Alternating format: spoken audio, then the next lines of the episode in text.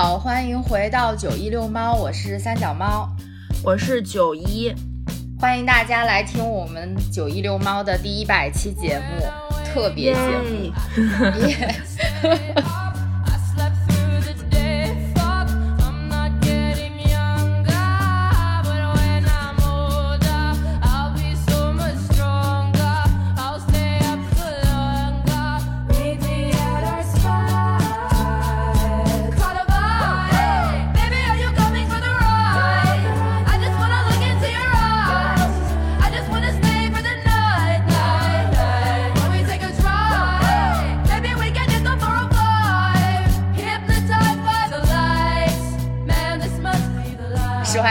两个重新录了一下开头，就是因为搁了太久，都已经生疏了。我刚刚觉得我自己嘴瓢的不行，所以要重来一次。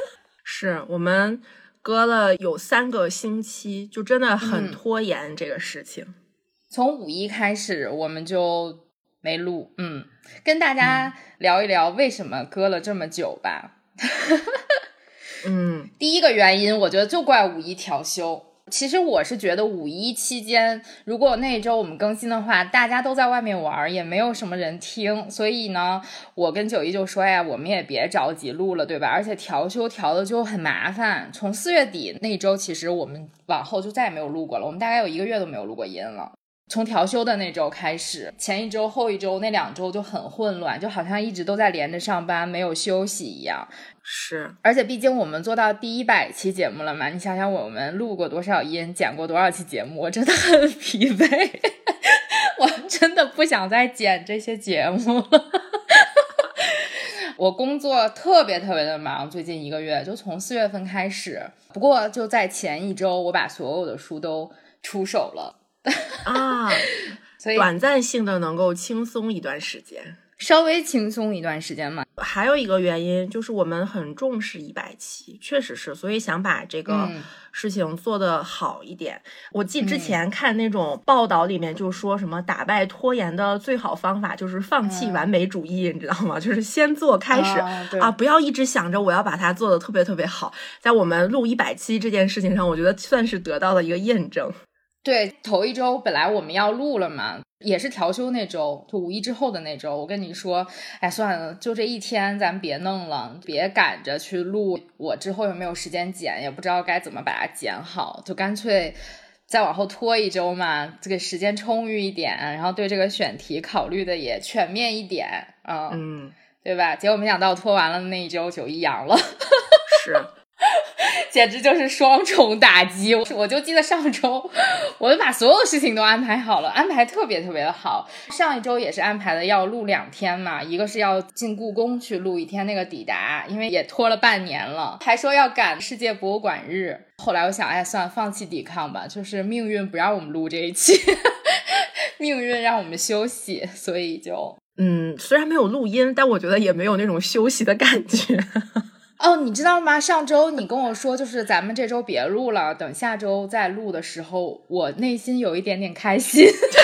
我心想，太好了。呃，说到这里，就跟大家说一下，我不是二阳了嘛，就我现在已经 好的差不多了，症状跟第一次差不了多少，就没有高烧，但是会有一些低烧的情况，剩下就是该咳嗽咳嗽，该该打喷嚏打喷嚏，精神状态有一点萎靡。但都没有第一次阳那么的难受，就大家还是做好防护吧。就他还是挺难受的，但就你第一次好像也不是很难受吧？不，但是第一次时间也很晚。对，但是第一次会发高烧，就烧的你就觉得我要被燃烧了。这次就没有高烧，它就很低，但是也很难受。我跟你讲，我是实属没有想到阳这件事儿还会回到我们的节目里，因为我会去重听一些别人的节目，就比如说我最近发现哎这些节目很好，然后我就会倒他们前面的节目去听嘛。我一般都会略过什么二零二二年十二月、十一月这些，因为大家全部都在说，我实在再也不想听到这个词了，你知道吗？我不想让这个词再出现在我的词典，就是我的耳朵里不要再充斥着。结果我现在没想到。天呀，他又卷土重来了！祝大家都健康吧。还有就是，为什么还会拖延，也是因为就是你刚刚说的一百期的压力嘛。觉得我们选的这个选题，其实我们俩就在想，哎，一百期要做什么选题呢？然后我们就说，哎，选一本特别一点的书，大家一起读吧。然后最后我们就是选出来几个，大家都觉得，哎，就那样好像不太合适。就突然有一天，我可能脑子缺了根弦，然后说，哎，要不咱们看《美丽新世界》吧？这个名字好像就是那种。对吧？充满了寓意还有希望的一个书名，而且我买了很久这个书，就是之前看过一个开头就没有看完。嗯，我就说正好借这个一百期的机会看完这本书。其实它篇幅也不长嘛，然后跟大家分享一下，也是作为我们一百期选了一个比较特殊一点的书，就觉得还不错。我的天呐，我真的没想到我给自己挖了这么大的一个坑。这本书真的就是太不好看下去了，嗯，所以导致我一直都在拖延。我可能从四月份的时候就开始看了，对，每一天看了很久，对，每一天都在看，反正有一点难，觉得给自己挖了个大坑，然后又想把这一期做好，总之反正就是拖到了现在，看了整整一个月。那我们接下来就进入对这本书的一个分享吧。说实话，虽然我们刚刚说了那么半天，就说我们好想做好一百期啊，我到现在都不知道这个一百期会做成什么鬼样子，你知道吗？我不确定他会做的很好。如果有说的不对的地方，请大家见谅啊。欢迎大家留言跟我们一起讨论。嗯，如果你也看过这本书，或者是反乌托邦的。著名的三部曲中的任何一本，也欢迎跟我们分享你的阅读感受，或者是你对这本书的理解，以及我们接下来要讨论的一些问题。如果你有自己的想法的话，也可以在评论区跟我们分享。那我们就开始吧。嗯嗯，既然这本书是我选的，那我就跟大家介绍一下这本书。啊，《美丽新世界》这本书呢，是赫胥黎比较著名的一个作品，是他的代表作。它出版于一九三二年，是二十世纪比较著名的一本反乌托邦文学。它与奥威尔的《一九八四》还有扎米亚京的《我们》并称为反乌托邦三部曲。嗯，这个作品呢，它算是一个就是在二十世纪三十年代那个时候出版的一部对未来的畅想吧，有一点像那种预言一样的，因为是。作者眼中所在的那个年代的未来，也就是可能是我们现在他能想象到的人类世界的一个发展图景嘛。在这个世界里的人，他们不是由妈妈，就是由母亲在子宫里孕育而生出来的，他们是在试管中被培育的，而且是那种。工厂里面的批量生产一样，什么一个细胞就能分裂出九十六个等等，这样就是他们被批量化生产出来，而且在他们出生之前，这些人就被分成了三六九等，他们一共有五个等级，就是阿尔法、贝塔、伽马、德尔塔，然后还有那个叫什么埃普斯龙，是吗？对对对，就是干苦力活的那个。对，还有埃普斯龙，A、B、C、D、E 这五个等级，而且你出生了之后，就是你。被赋予的权利以及你特征里边，比如说你的智慧都是不一样的。每个人他都是有社会阶级的，嗯，而且这些人他们从小就是被呃洗脑式的教育成了这样的人。比如说我是一个 Delta，呃，他在书里面叫德尔塔。我是一个德尔塔的话，我可能不会去畅想，我如果是贝塔或者是阿尔法的话，会变成什么样子。我就安于我变成了一个德尔塔，在我的阶级里面去干他分配的那些，比如说苦劳力啊这些活儿。但是阿尔法呢，就是那种高贵的品质，他就觉得自己可以凌驾于其他等级之上的，因为阿尔法和贝塔他们是一个比较高的这么一个阶级嘛，算是他就可以凌驾于那些次等人嘛，算是。觉得这是理所当然的，就是你生出来就是要干这个活儿的，然后我生出来就有权利去指挥你去做这些事情。他们都有自己的这样一个所谓社会属性或者社会责任吧。而且在他们的这个世界里面是没有父母的概念的，也没有说相爱啊、爱情这个概念的。他们的性都是属于。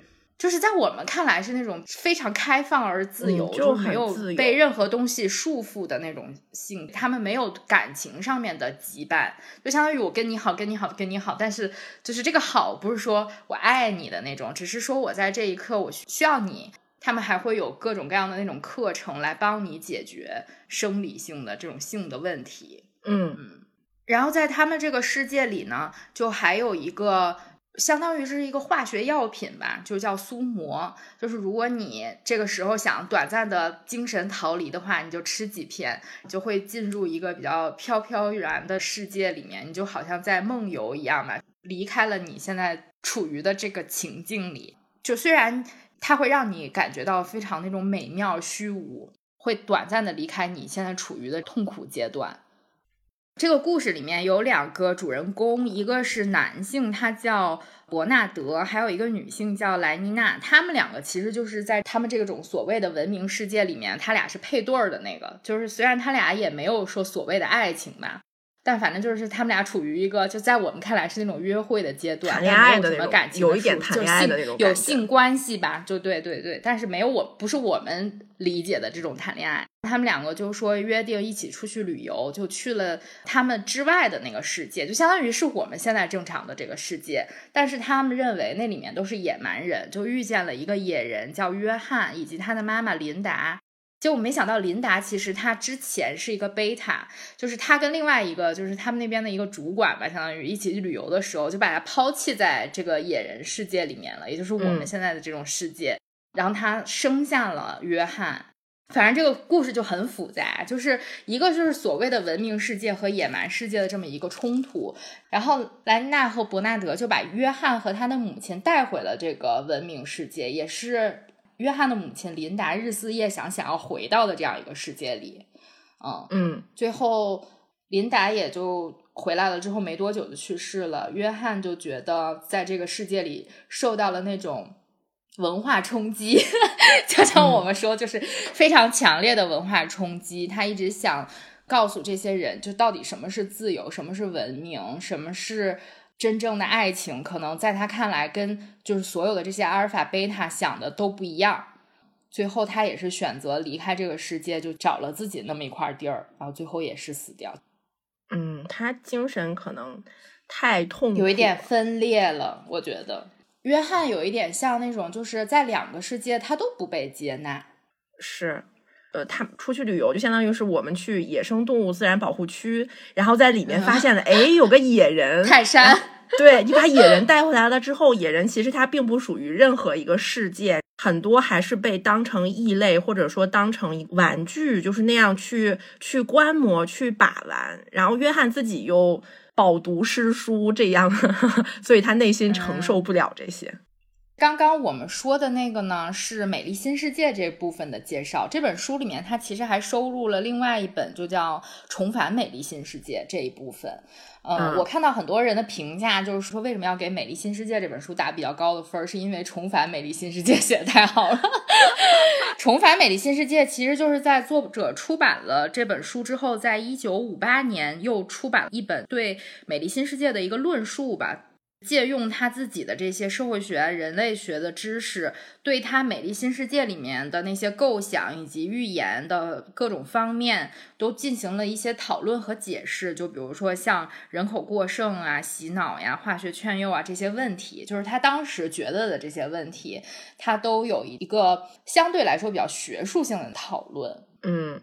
我觉得也解释了一些《美丽新世界》里面我们看到的他所写的那个故事的一个背景或者是一个概念，就是他为什么会写这样的故事，他为什么会有这样的想法，以及他为什么对未来人类世界会有这样的一一种设想，对未来人类世界的一种设想。对，觉得《美丽新世界》它是小说嘛，它在这本书里面大概占个百分之七十，但是《重返美丽新世界》它更像是论文。或者说，它就是一个正常的一个论述。它就是一方面是对《美丽新世界》当时的创作动机以及他想表达的进行了一些阐述，另外一方面也有一些呃新的反思在里面。我读《美丽新世界》的时候，感觉更多的是你去感受集体跟个体之间的这种的冲突跟故事。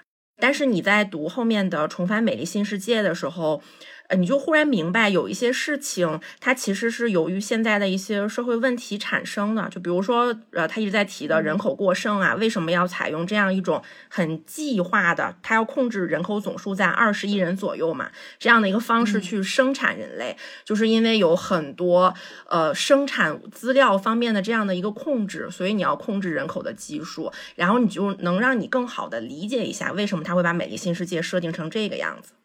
所以，通过我刚刚磕磕绊绊的介绍，大家可能也知道我的阅读感受也是那种磕磕绊绊，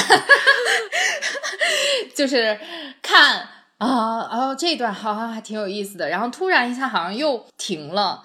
然后就觉得，哎呀，有一点读不下去，那就再晾两天吧，然后再接下来，然后再 重新读。我天天都在重返《美丽新世界》，感觉过去的几周，我每天都会重返这个美丽的新世界，这就是我的阅读感受，以及我每天都在反思，为什么我要在一百期挖这么大的一个坑？我到底怎么才能把这本书好好读下去？你有什么其他的阅读感受吗？你会觉得这本书很难懂吗？没有，我倒没觉得很难懂。但是我觉得它的节奏很奇怪，比如说《每一新世界》前三分之一，它给你铺垫的是整个它这个社会框架是怎么样运行的，所以你就看了很多莫名其妙的规则。到后面的时候，他们开始出去玩儿，然后就开始了野人跟现在这个新世界的这个文明人吧之间的一个冲突，再到最后，故事的主体其实变成了野人。野人他自己怎么样去寻找他的自我，以及他又非常痛苦的死掉了。他其实每个新世界，我的感受就是分这三块，但他每块之间的衔接，它就是那种波浪式的、冲击式的，冲一下然后停住，再冲一下再停住，再冲一下再停住。所以它读起来不是那种让你觉得一开始就非常顺畅的，你就能够把它很自然的读完。它不是那个样子，冲击波。你知道我读的时候，我还在想。哎呀，今年读的这些书里面，哪一本是我读的非常开心的？哪一本书我读的很困难的？我就在，我就在反思这个，就在想。呃，复盘我们读过的一些书，就觉得哪一本是我们读过很开心就读完了的。最近呢，我还觉得很久都没有读过英文书了嘛。说实话，就是咱俩读书的时间不是特别的多，尤其是最近这一个月，确实因为工作特别特别忙，也就没有时间去说抽出来时间去读书。而且我的工作呢，又属于那种你也要去读很多的东西。你就很疲惫，我就不想上班时间又读，下班时间还在读，对吧？就是我甚至连在通勤的路上，我都很少去说我有兴致把这个书拿起来，我说我看一看，很少有。我的很多时候我都是听那个有声书啊，或者怎么样的。然后我就在想，我什么时候能不为节目，只为自己的兴趣读一个书？没想到竟然成了这个样子。我觉得我们就是平时读到一些好的书，也是可以在节目里面分享的。但是就是说，像这本书是带有极大的目的性去读的嘛，可能也是对我造成了更多的压力嘛。就是说，哎，它又不好读，然后你呢又把它设定成了一个一百期，对吧？还得还得要好好分享。总之嘛，这就是我可能最大的一个阅读感受吧。嗯，也可能是因为我的境界没到那儿，所以可能它我还配不上这本书。也有可能。总之，反我们俩也都读完了，然后还提出了一些问题，大部分都是九一提的，我只提了一个小问题吧，我们就。综合在一起，跟大家从我们的阅读体验里面跟大家分享一下这本书，我们都有什么样的感受以及想法。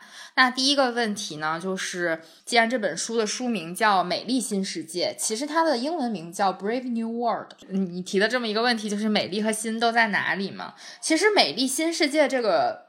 概念也在这个书里面被反复提起过，有好几次都是约翰，就是野人约翰提起的。尤其是在他被带回到文明世界了之后，然后他就一直在叨叨美丽新世界是怎么回事儿，到底有什么样的畅想啊？我印象中伯纳德也说过，就是他可能对自由呀，对这个世界稍微有那么一丢丢的质疑，他想知道自己为什么这么孤单啊，或者是。他想知道真正自由是什么的时候，他也提出了“美丽新世界”这么一个说法吧。我觉得我在书里看过好几次这个“美丽新世界”的出现，所以你读完了之后，你觉得美丽和新都在哪儿？美丽就是从作者的创作背景来讲的，因为这本书是呃一九三二年写的，是吗？我那个时候就是可能，嗯，经济也不是很好，然后大家一直在战争里面生活，就受到了一些很大的影响吧。就每个人每天都活在动荡里面嘛。但是这本书里面的美丽新世界，我还给它缩写了一下，叫有吃有喝有梭麻，没病没灾没烦恼。你看，就我们从物质条件来说，你吃的跟喝的都是满足的。它虽然说人被分成了五个阶级，但是每个阶级的温饱都是没有问题的。当你比如说今天情绪有一点波动，或者你觉得我有一点伤心，然后他们就会给你来去发这个梭麻嘛。你自己每个人每一天好像是可以领一克。他在那个书里面叫苏麻，苏麻对吧？然后就是每个人每天可以有一克的限量，我记得是好像是三片。我印象中就是让你情绪很稳定啊。总之，反正就是它有几片的限量。对，嗯，你心情不好的时候你就多吃点儿，哎，心情还不错的时候，今天你就少吃点。但是你每天都能保持一个相对愉悦、没有什么精神波动的这样状态。然后又因为呢，他们整个这批人被生产出来，我觉得“生产”这个词非常准确，因为他们也不是胎生，他的基因都是被经过这种选育的嘛，所以他也有一些病，他都会被剔除掉。在你还是在胚胎的时候，就类似于给你打疫苗，你以后长大就不会得这个病，所以你又没病，然后也没有什么灾，然后也没有烦恼。有烦恼呢，可以有苏麻解决，但是即使是没有苏麻，他想象中的烦恼比我们现在感觉也要少很多，因为他。他们有非常宏大的睡眠教育，就每个阶级会被教育的是啊，我这个阶级就是最好的，我做这样的事情我就是最开心的。所以你每个人生下来了之后，你不会带着对其他生活的一种。渴望或者是渴求，每个人都觉得我这样过是最舒服的，所以他会有一种很稳定的、很祥和的氛围在。我觉得是这个样子。所以，呃，从作者的创作背景来讲，我觉得美丽可能就美丽在这个方面，你没有动荡，你也没有什么灾难。就每个人都很都很祥和。你如果有任何不开心的地方，有苏麻，还有这种呃感官电影，或者说人人为我，我为人人的这种比较自由的呃，就是性交的这样的一种观念在，就让人有一点沉浸在奶头乐的这种感觉里面，就每天就笑嘻嘻，然后今天这一天就过完了。我觉得译者翻译可能也是因为相较于他创作时候的背景来讲，呢，确实是表面上看起来挺美丽的。心其实就它是一个新的纪元嘛，我觉得心主要是新在了它整个资源的分配方式，人被生产出来的方式跟过去挺不一样的，嗯，所以它就叫美丽新世界吧。但你觉得这样的世界美丽吗？这样的世界，在我看来是那种比较不正常的世界。嗯，对，我的视角可能更更像那个野人约翰一样，因为。我们有一个既定的价值观，对不对？我我们的价值观其实跟约翰是很相似的，就是你到了一个陌生的环境里的时候，你会觉得周围的一切，就是这些人为什么都不太正常，连他妈妈都很不正常，就是他们想要的那个事情以及得到这些东西的方式，不是在我们受教育的那个价值观里面是正确的。比如说他的妈妈琳达，她其实是一个贝塔，她在。年轻的时候就相当于被抛弃在这样一个野蛮世界里面了，嗯，他情人就抛弃他走了嘛。然后他在这个野蛮世界里获得情人的方式和他在文明世界里是一样的，因为他从小被洗脑、被教育的这样一个方式就是我跟任何人发生关系。都是理所当然、合理合法的，但是在这个野蛮世界里，就是我们的世界里，我们是有道德标准的，就是你不能随便睡别人的老公，你不能随便 跟任何男人，今天跟这个人在一起，明天跟那个人在一起，这不符合我们的道德标准。但是琳达不理解，因为她从小受的是一个贝塔的教育。对吧？他从小受到的这个催眠或者是怎么样，他是以贝塔的道德标准来要求自己的吧？就相当于他有自己的那么一套系统，就是在那个世界里面，他遭到了很多女人的唾弃以及责怪，甚至殴打吧。就是你凭什么可以来睡我们的老公呢？你还这么不知廉耻，就有这么一幕，我印象中对。就是，所以我在我看也觉得很委屈，就觉得 对他也很委屈，他就觉得怎么地吧，我就就这样就是对的呀，我没有做错任何事。就他们两个的这种观念冲突，我觉得就是作者塑造的这个世界，以及和我们读者既定的道德标准或者是怎么样的一个标准的一个冲突吧。就是我们跟这本书里面的世界也是有严重的冲突的，以至于我们看各种东西确实都很新。说实话，就是他们从生出来的那个方式，对于我们来说就是新的。我们不是从试管里被批量生产出来的，我们也没有在出生前就被人划分成各种各样的既定的等级。我们肯定也是有等级的，但是我们不是说是那么标准的，就是你只能干什么，没有人就特别去限制你，你这个等级要干什么事儿。好像我们并好像啊，现在只能这么说，并没有我们的自由和他们的自由是不一样的。他们的自由是那种教你的。你随便就是性自由，就是你随便都可以，你只要不越界就行。就是他们只能跟自己这个等级里面的这些人在一块儿嘛。就是你贝塔肯定是不可能去找一个德尔塔或者是埃普斯隆在一起的，他可能跟比如说阿尔法或者怎么怎么样的在一起，对吧？因为每个人都有自己的社会分工以及他的社会属性，然后他也不需要去拥有爱情，他的所有的这种。感情上面，感情生活都没有一个道德以及爱情的束缚，甚至没有什么婚姻的束缚，因为他们没有父母嘛，他们不需要婚姻来帮助你传宗接代，这些就是跟我们在我们看来是完全不一样的，所以就是每一个都是新的。你要说美丽呢，我也没有体会出来有多么美丽，我觉得挺绝望的，其实。所以就说为啥它是反乌托邦嘛？因为它这么一部就是在那个时候是关于一个未来的作品，就是也是作者对于未来的这样一个预测，它会激发读者读下去的那种兴趣嘛？它毕竟是一个很新很新的东西，嗯。而且我在前言就是序里面看到他说，《美丽新世界》的主题并不是科技的进步，而是科技的进步对人类个体的影响。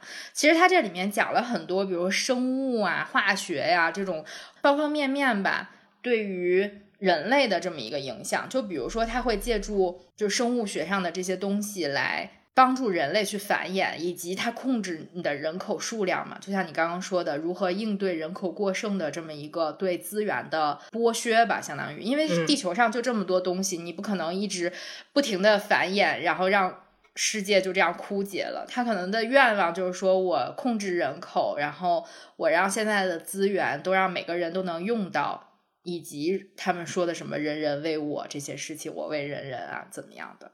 嗯。可能在他们当时看来是美丽的，但是发展到现在，我不觉得它美丽。然后还有一个，我觉得就是在这个书里面特别突出的一个主题，其实就是说，为什么他们这个文明世界就叫所谓的文明世界呢？是因为他们拥有社会稳定，他们的社会稳定是通过对这些人等级上的规训发展出来的吧。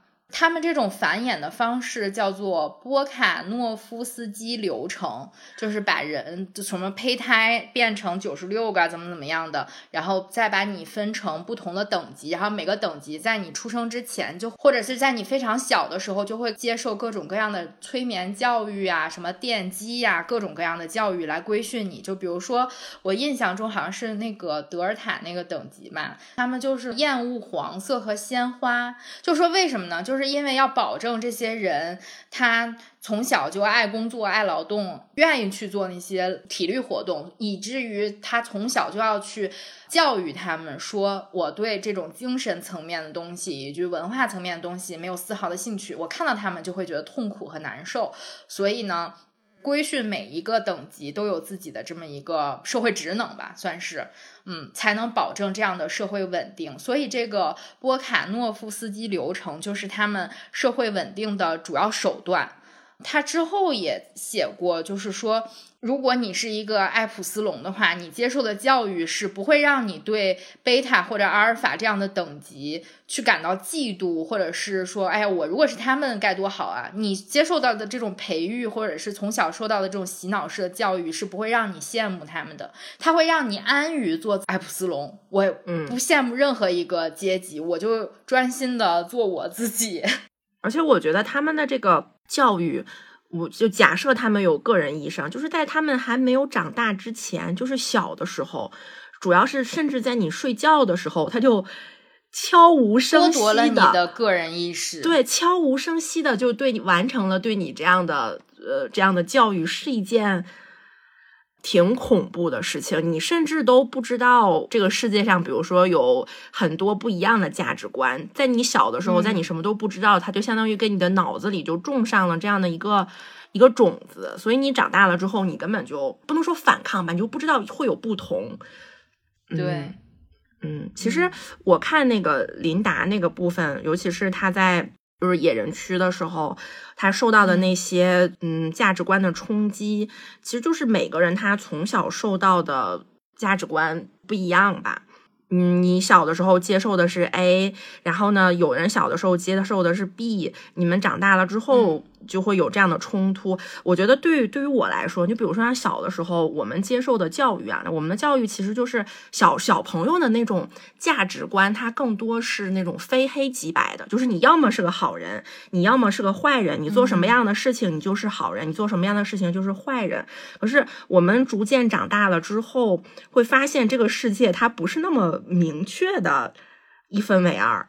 就它有很多灰色的地方，在你这个灰色，就可能是因为每个人他处的角度不同，所以你们会产生一些利益的冲突啊，或者是怎么样。但是给我的感受就是。越长大了之后，会对小的时候我接受的一些呃教育，或者说我们约定俗成的东西，你的内心会有一点点小小的疑问在，就是没有像小时候那样非常确定的，就是说，嗯，哦，就是这个样子，这个世界必须要是这个样子才可以。现在我感觉这个对我来说已经越来越弱了。我觉得像你说的这种，在书里面也有这样一个人，他就是伯纳德。因为他虽然身为一个阿尔法，就是阿尔法在他们描述出来的是那种就身体很好、比较高大那种男性吧，就是阿尔法的男性是比较个子比较高的。但是好像就伯纳德在胚胎里的时候，他是被放了酒精还是怎样？就反正每个人都说他被混了酒精。也不确定，所以他长出来的个子就很小小的，所以他在阿尔法里面就不像阿尔法，他更像德尔塔，以至于他变成了一个不合群的人。他虽然身处一个高等级，但是他的外貌呢，让他遭受了一些。所谓的歧视吧，他在德尔塔面前的那种趾高气昂，都是必须强撑出来的。就别人都是那种理所当然的，他就得好像说，就表现出来，我就是阿尔法，就是要需要那种感觉。嗯，所以他可能因为自己有这样的身上的这样的一些缺陷，或者说他的这种不合群儿，让他呢对自己身处的这样一个社会以及他的等级稍微有一丢丢的反思。虽然他也不是说很深刻的反思，因为他承受了很多孤独，就别的阿尔法也不跟他玩儿，或者是因为他身形比较矮小，可能有一些女生呢就选择不跟他约会，就选择跟其他长得好看的。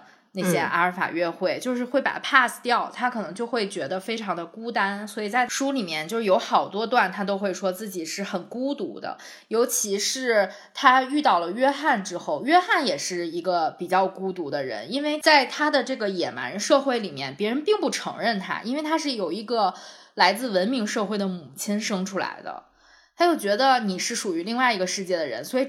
野蛮世界的人呢都不接纳他，但是文明世界的人也不接纳他，相当于他自己就是身处灰色地带的这么一个人。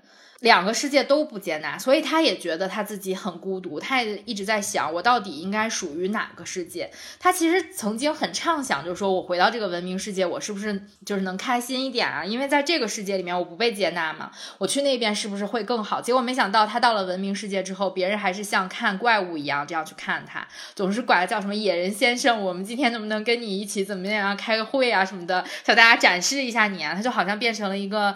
没有人性的那么一个玩意儿一样的那个东西，所以他们两个有一点那种惺惺相惜，你知道吗？到后来我就看到了一点点那种友谊的萌芽，就是他们两个都对孤独这 件事情都有自己非常独特以及两个人非常相像的见解。就是说我在这个世界里面没有人接纳，也是由于他们从小受到的这种教育，或者是被培养出来的这种价值观，以及他们身体上的冲突。激发出来的对这些，比如说文明世界或者对野蛮世界的一个质疑嘛。我当时我标了一句话是伯纳德说的，他就说，其实他一直在想说自由是什么样子啊。他在跟莱妮娜说独立呀、自由啊这些事情，然后莱妮娜就说：“你说的这些话都太可怕了。”然后他就一遍一遍跟他重复说：“我们这个社会就是人人为我，我为人人，我们不能离开任何一个人，就连爱普斯隆我们都不能离开。”然后伯纳德说：“就连爱普斯隆们也是有用途的，我也是，我真他妈的希望自己一无用处。”莱妮娜就说：“你怎么能说这样的话呢？”伯纳德就说：“真正的问题是我怎么不能说出这样的话呢？更确切的说，因为说到底，我很清楚为什么我不能说出这种话。如果我能说出这种话，而不是我被培育所奴役的话，会是什么样子？”他可能会去思考，就说如果我不属于这个阶级的话，如果我从小没有接受那些被植入的这些被洗脑的这些教育的话，我会变成一个什么样子？然后他就问莱妮娜说：“难道你不想获得自由吗？”莱妮娜就说：“我现在就是非常开心、非常自由、非常幸福的，然后每个人都很幸福。”然后他就以一种那种比较嘲讽的方式说：“难道你不想以另外一种方式享受自由和快乐吗？不是别人赋予你的这种方式，而是。”是你自己想要的这种方式，然后莱妮娜就说表示不懂，我说不知道什么是自己的方式，我只有不知道，我不要，对我就我就只知道别人告诉我的这种方式是什么样的，就是我觉得他们每个人其实都是被严重规训的这么一个处于这样的一个阶段吧，但是像伯纳德的话，他还是会去因为自己的特殊性，所以他会对这个从小受到的教育有一些质疑和思考。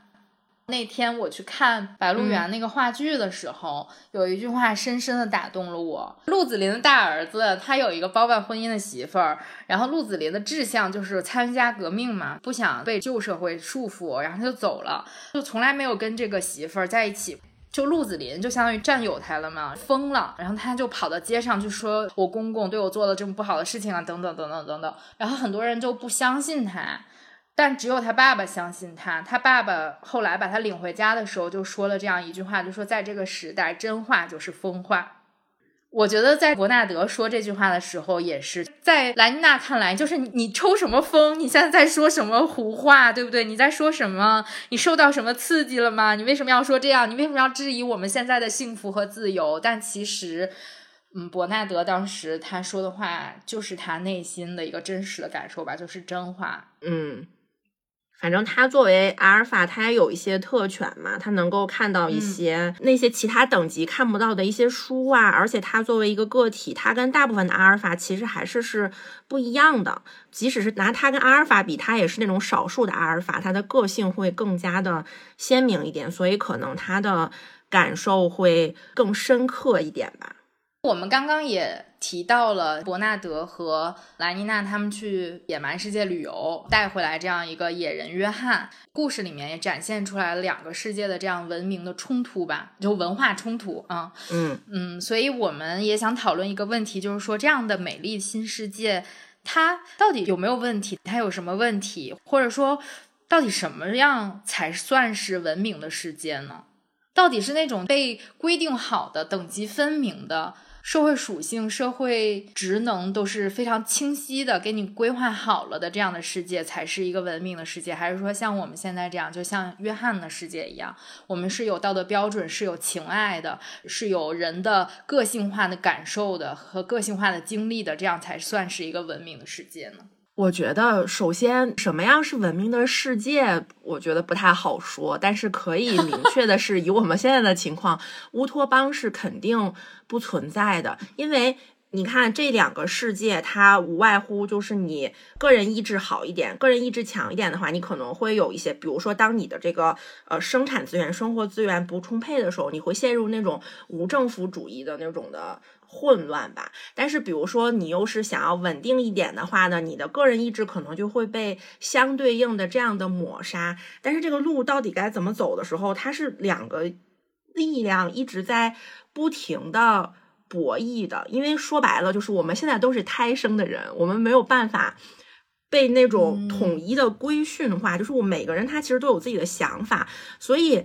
他没有办法达到像这个书里面，即使说他们不是被培育出来的，是他们自发的内心的那样一个很美丽的世界，我觉得就是都是很难做到的。你要真让我说什么样是文明的世界，那肯定就是，嗯，每个人都很真情实感，然后每个人的这个什么也能够得到满足，也没有什么大的病痛，然后大家都开开心心，每个人都很善良，你好我好大家好。但是这注定是不太现实的。咱们之前聊价值观，它不是非黑即白的。即使这个美丽的文明的世界，它也是在一个就那种互相的不能说搏斗吧，就是碰撞。对，就是它是一种一直在变化的这样的一个状态里面的。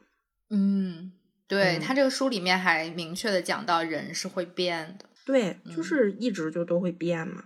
这个美丽新世界里面有什么样的问题？嗯，在我看来，就是有两大问题，也不能说是他们的问题吧，就是对我冲击比较大的一个，就是他们这些人都是长生不老的那种感觉，就是他们的容貌不会发生变化，就是一直长成三十岁的样子，然后到了六十岁突然嘎掉，美丽啊，对，就很美丽，以至于他们见到了这种野蛮世界的人。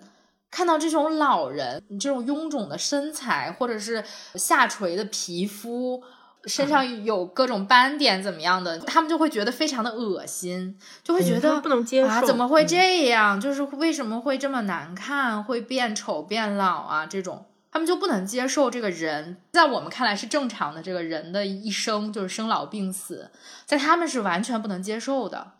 这是一个我看到的巨大的问题，也许就是因为他们从来没有见过，以至于他们见过的时候会觉得就是有生理性的反胃，就他们不能接受人正常的消亡的这么一个过程吧。还有一个问题就是他们不知道什么是感情。我觉得最冲突的就是有戏剧化冲突的一个，就是约翰和莱妮娜之间的这样一个关系。就他们俩其实都是很倾慕对方的，但他们的倾慕完全不是对方所认为的那种倾慕。约翰跟我们是一样的，就说我好喜欢你，对吧？我喜欢你，我一开始不好意思告诉你，就我有点那种暗恋，对你产生了那样情愫，因为我觉得兰妮娜非常的美，所以我对你动心了。一开始是这种感觉，然后又跟你回到了这个社会之后，就说我藏着掖着这么久了，我终于突破了我自己内心的防线，说我要向你表白了，我要告诉你我多么爱你，我想跟你在一起，跟你约会，怎么着？他巴拉巴拉说了那么一大堆。然后莱妮娜其实也被感动了，在此之前，莱妮娜也非常喜欢约翰，就想，哎，这个人怎么还不跟我讲啊？怎么怎么样？他有这种想法。但是约翰告诉他之后，他非常欢欣雀跃的就想，天呀，太对了，我也是对你相同的感情，我终于可以睡你了。就他们两个对爱的。想法完全不一样，一个就是我爱你，就是真的很爱你，并且尊敬你，然后我想跟你在一起，跟你产生这种情感的羁绊吧，算是我们两个人能不能先就是在一起。然后莱妮娜就是那种，哦，我有自由睡你了，我终于有权利睡你了，我们两个终于可以睡了，导致约翰就会完全打破了莱妮娜在他心中那种莎士比亚式的美好形象。我觉得就是他们从小。接受的这种性教育以及他们的这种培训，就是他们没有家庭的概念，其实是他们没有父母的这种概念，以至于他们觉得婚姻啊或者是爱情都是没有必要的。但他们需要解决自己的这种生理上的需求，所以才有了这种性自由吧，他们所谓的，嗯嗯。第十七章有这么一段话，我觉得还是挺冲击的，就是这两个世界，就是什么是文明世界，什么是野蛮世界，在这里的一个。巨大的冲击就是野人和这个主宰者的对话。主宰者就说，他虽然也有那些莎士比亚呀、圣经啊这些，在他们那个年代已经是禁书的这些书了。然后他就说，他们需要这种待机治疗来给他们带来这样就是生理上的需求的这种效果，但是却不会给这个社会带来麻烦。然后约翰当时就说，但是我喜欢那些麻烦。主宰者就说，我们不喜欢，我们希望过得很舒适。然后约翰就说：“我不要舒适，我要上帝，我要诗歌，我要真正的危险，我要自由，我要美好，我要罪恶。”其实就是他追求的这些，就是我们正常人看来，就是你这一辈子都会经历的这一些事情。他是觉得这些是他必须需要的，是这个人的一个自由意志里面说我想经历的这些事儿。穆斯塔法蒙德就说：“事实上，你要求的是不幸福的权利。”约翰就说：“那好吧，我正在要求这些不幸福的权利。”还有变老、变丑、变得性无能的权利，患上梅毒和癌症的权利，吃不饱的权利，坑脏的权利，总是生活在对明天的忧虑中的权利，患上伤寒的权利，受各种难以言状的痛苦折磨的权利。这个时候，这两个人就都沉默了。然后约翰就说：“我愿意接受这一切。”就是他们这两个世界的碰撞，其实就在这儿。一个世界要求的是那种。我有自己个人意志的这样一些权利，即便是不好的事情，我也愿意去经历。但另外一个世界就是说，我不想要这些麻烦，我只想要稳定还有舒适的生活。我只要在我的规则里面能够延续下去，保证这个社会不乱套就行。好像是这种感觉，嗯。所以，什么是文明的社会呢？我更觉得，就是书里面的野蛮社会是文明的社会，书里面文明的社会是一个不正常的社会。嗯，但是可能不知道我们的世界会发展成一个什么样的世界，也许在未来就会变成这样一个所谓的文明世界吧。就像饥饿游戏里面一样，就是我们每年可能都要选出一个 tribute，然后去参加那些 杀戮游戏，然后来警示大家不要反抗。我现在回想，这种寓言类的作品很多哎。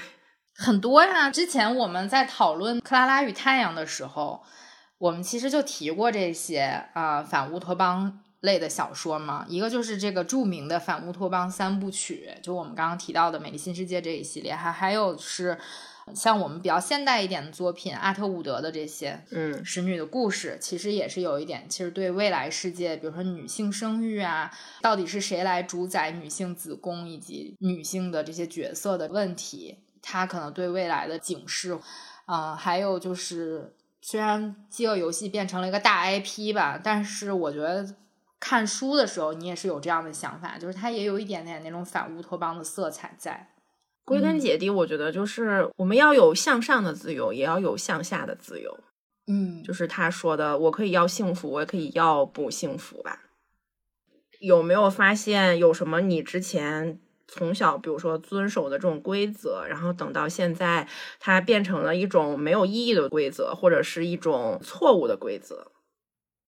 那太有了，我不用从小，我就最近就有，但是我没法说。大家还想听一百期节目吗？想听的话，我就不说了。但是大家懂的都懂，对吧？就是，对啊，就我们刚刚不都经历了吗？所有的规则。我逝去的青春，我每天都在思考，我凭什么要奉献出我的青春呢？我的青春这么不值钱吗？就被规训了，它有意义吗？对我们有任何的保护吗？没有啊，不就是大家都在获取最大的利益吗？就是这样。到现在，其实我们也是被灌输了这样一个“人人为我，我为人人”的思想嘛。来说点能聊的。你就比如说啊，就是我在想这个问题的时候，我就想着有很多事情，因为这个世界真的是在不断发展的，有很多我们之前遵守的这些规则，现在就被慢慢的摒弃掉了。有一个，你知道北京坐地铁，就大家不都是右立左行吗？那个时候我记得地铁上面真的都贴了什么让大家靠右站立什么的，好像是从去年还是从前年开始。我印象中那些小牌牌就被去掉了，就是因为大家一直都靠右站嘛，大家都养成了靠右站的这个习惯，然后导致电梯的右半部分磨损的非常严重，然后左半部分好的特别好。但是这个电梯磨损严重的时候，它就要报废，所以现在就不鼓励大家，你就想咋站咋站，然后保持一下电梯磨损的这样的一个平衡，这个是很小的事情。但我现在一直还是往右站的，我也是。没有站早早高峰的时候我会往右站，但是其他时候我可能就不会再靠右站了。那你该修电梯修呀，那你不能说因为大家站边儿你就不修电梯了，你就常检检你的电梯不就得了吗？啊，整个换嘛，就太贵了。然后，所以我跟你说，这种规则就是我有的时候觉得，你说它有意义吧，它也有意义；你说它真的那么有意义吗？它也不是那种很有意义。能说的。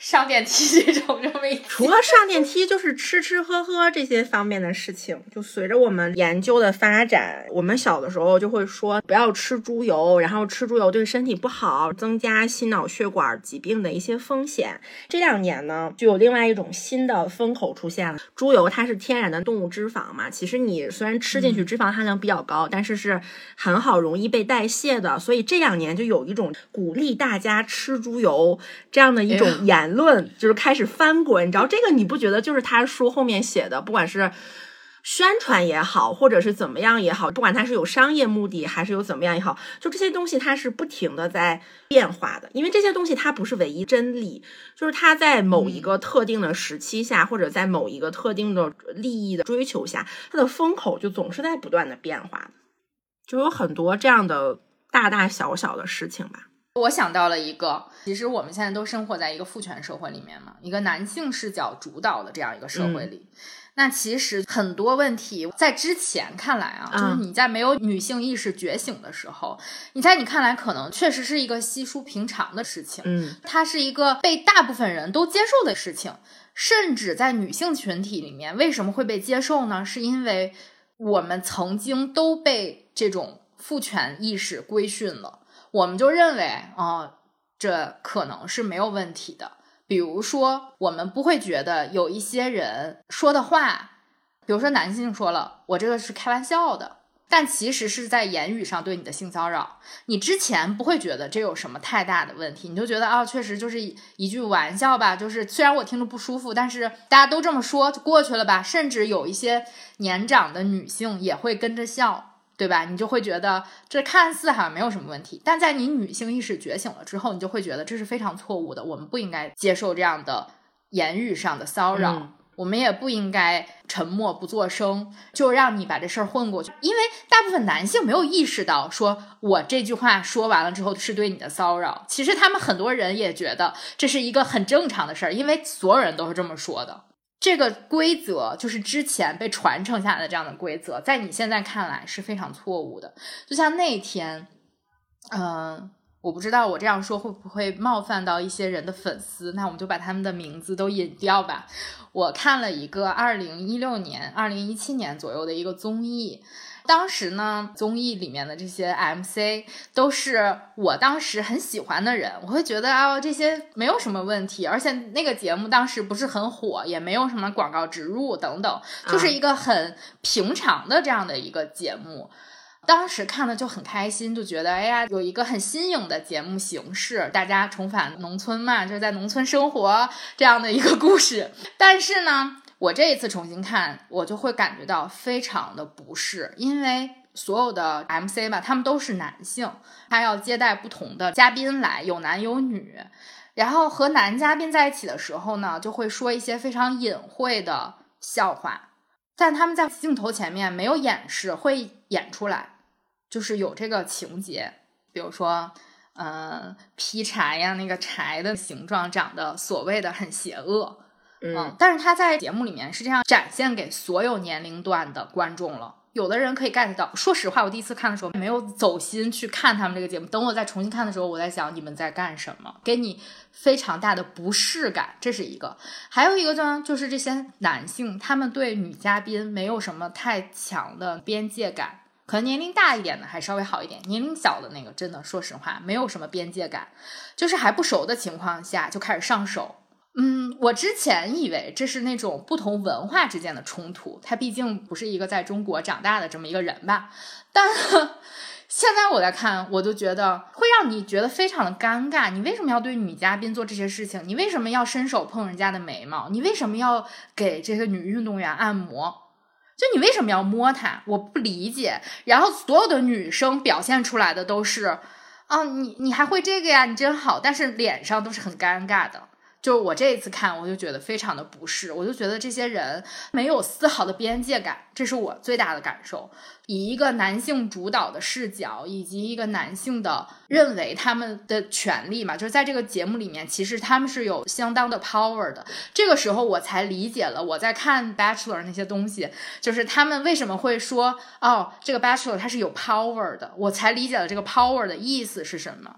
就说你一个男性作为你这个节目的一个主角的时候，你是可以去操纵这些情节的发展的，尤其是在综艺节目里面。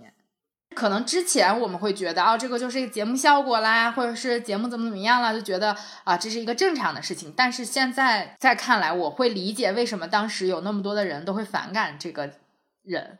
确实，现在看来没有什么边界感。我也是觉得，现在随着这些社会事件的发生吧。性骚扰的事件，对我们女性来说，让我们更加敏感了。对各种各样性别上的不公平以及性骚扰各种各样的信号，我们都非常的敏感。这个就是一个可以说的 之前的规则，然后现在觉得非常错误。是的，大家也可以想一想，嗯，可以在评论区跟我们讨论一下，因为我觉得这样的事情其实有很多，有很多。是。在《美丽新世界》的最后，野人他不但先是离开了文明世界，自己找了一个小山头去住了，但是他去小山头住了之后呢，他也并没有获得很安宁，他自己想要的那种呃孤独，就是那种安静的孤独也没有，一直有人来不停的参观他，最后他就有一点崩溃。对于他来说，其实他做了一个很明确的选择，他不想要这样的美丽的新世界，他想选择一个他自己感受更加真实、他的个性能够得以保存的这样的一个世界。虽然很痛苦，但是就是这个问题就衍生出来了。我们今天的问题就如果是你的话，你会怎么选？你会选择一个美好一点的、假大空一点的这样的世界，还是一个更加真实但也会更加痛苦的世界呢？我不知道怎么选，好难哦。这个让我想起了电影《楚门的世界》，你看过吗？嗯，他突然有一天发现自己生活在一个真人秀里面，就是他从小 对啊被出生了之后，就是他所有的东西都是布景，他怎么能逃离那个世界？天呐，一切都是假的，好可怕！嗯，我觉得约翰这个人是有一定的悲剧色彩在的，就是因为他在所谓的野蛮世界里面的时候，他是一个不合群的人，他就心想着说，我能不能回到自己。归属的那个美丽的新世界里面，对他来说，那个文明世界可能就是他会觉得，哎，我毕竟是贝塔生的嘛，我是不是更属于那里啊？我去那里面能不能找到我自己喜欢的这种方式啊？而且还有一个他心爱的姑娘嘛，对美丽新世界抱有了很大的希望，就去了之后发现跟他想的不一样，他就失去了更多的自由。以及说对他的规训就是很奇怪，就大家对于死亡啊，对于爱情的这个理解跟他完全不一样。他发现他在这里面更不合群儿，就在两个世界都被抛弃了。其实，所以他选择了这么一个远离大家的结果。没想到有人给他拍电影，有人给他写文章，搞了一系列的这种事情啊。最后他就是说，干脆就放弃存在吧。如果是我的话，我肯定不会放弃存在。我是觉得，嗯。但是可能就是这人的你的这个 purpose，就是你这个使命就变成了寻找到底哪一块是属于我的。可能这个地方不属于我，我就去下一个地儿找。但是我不能死。他可能就感觉自己找不着了，所以活着也没啥劲了。不知道该怎么选。如果我是约翰的话，我觉得都不咋地。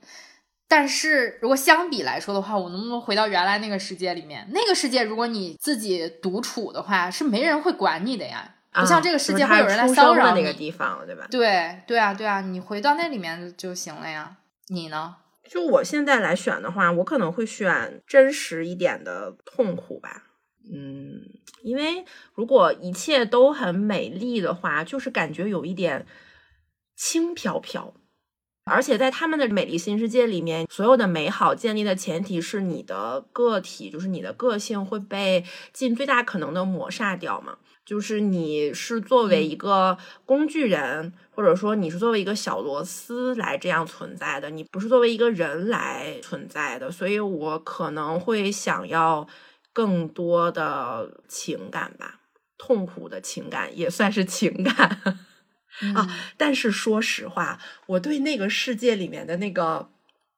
那个你要说苏魔，苏魔，我知道，我刚刚想到你要说这个，有那么一点点的好感，它其实跟酒精很像，它只不过是一种更高效、对身体更没有害的这样的一个东西。我们现在喝酒，就喝完之后会难受嘛？嗯，在《重返美丽新世界》里面有一章叫《化学劝诱》，就是赫胥黎在里面讲了苏魔。我我觉得你刚刚说的，我有一点不太同意，我觉得它是有危险的。它既然能让你感觉到那些快感，多吃的话，其实它是有危险的，所以它才会给你规定一个剂量嘛。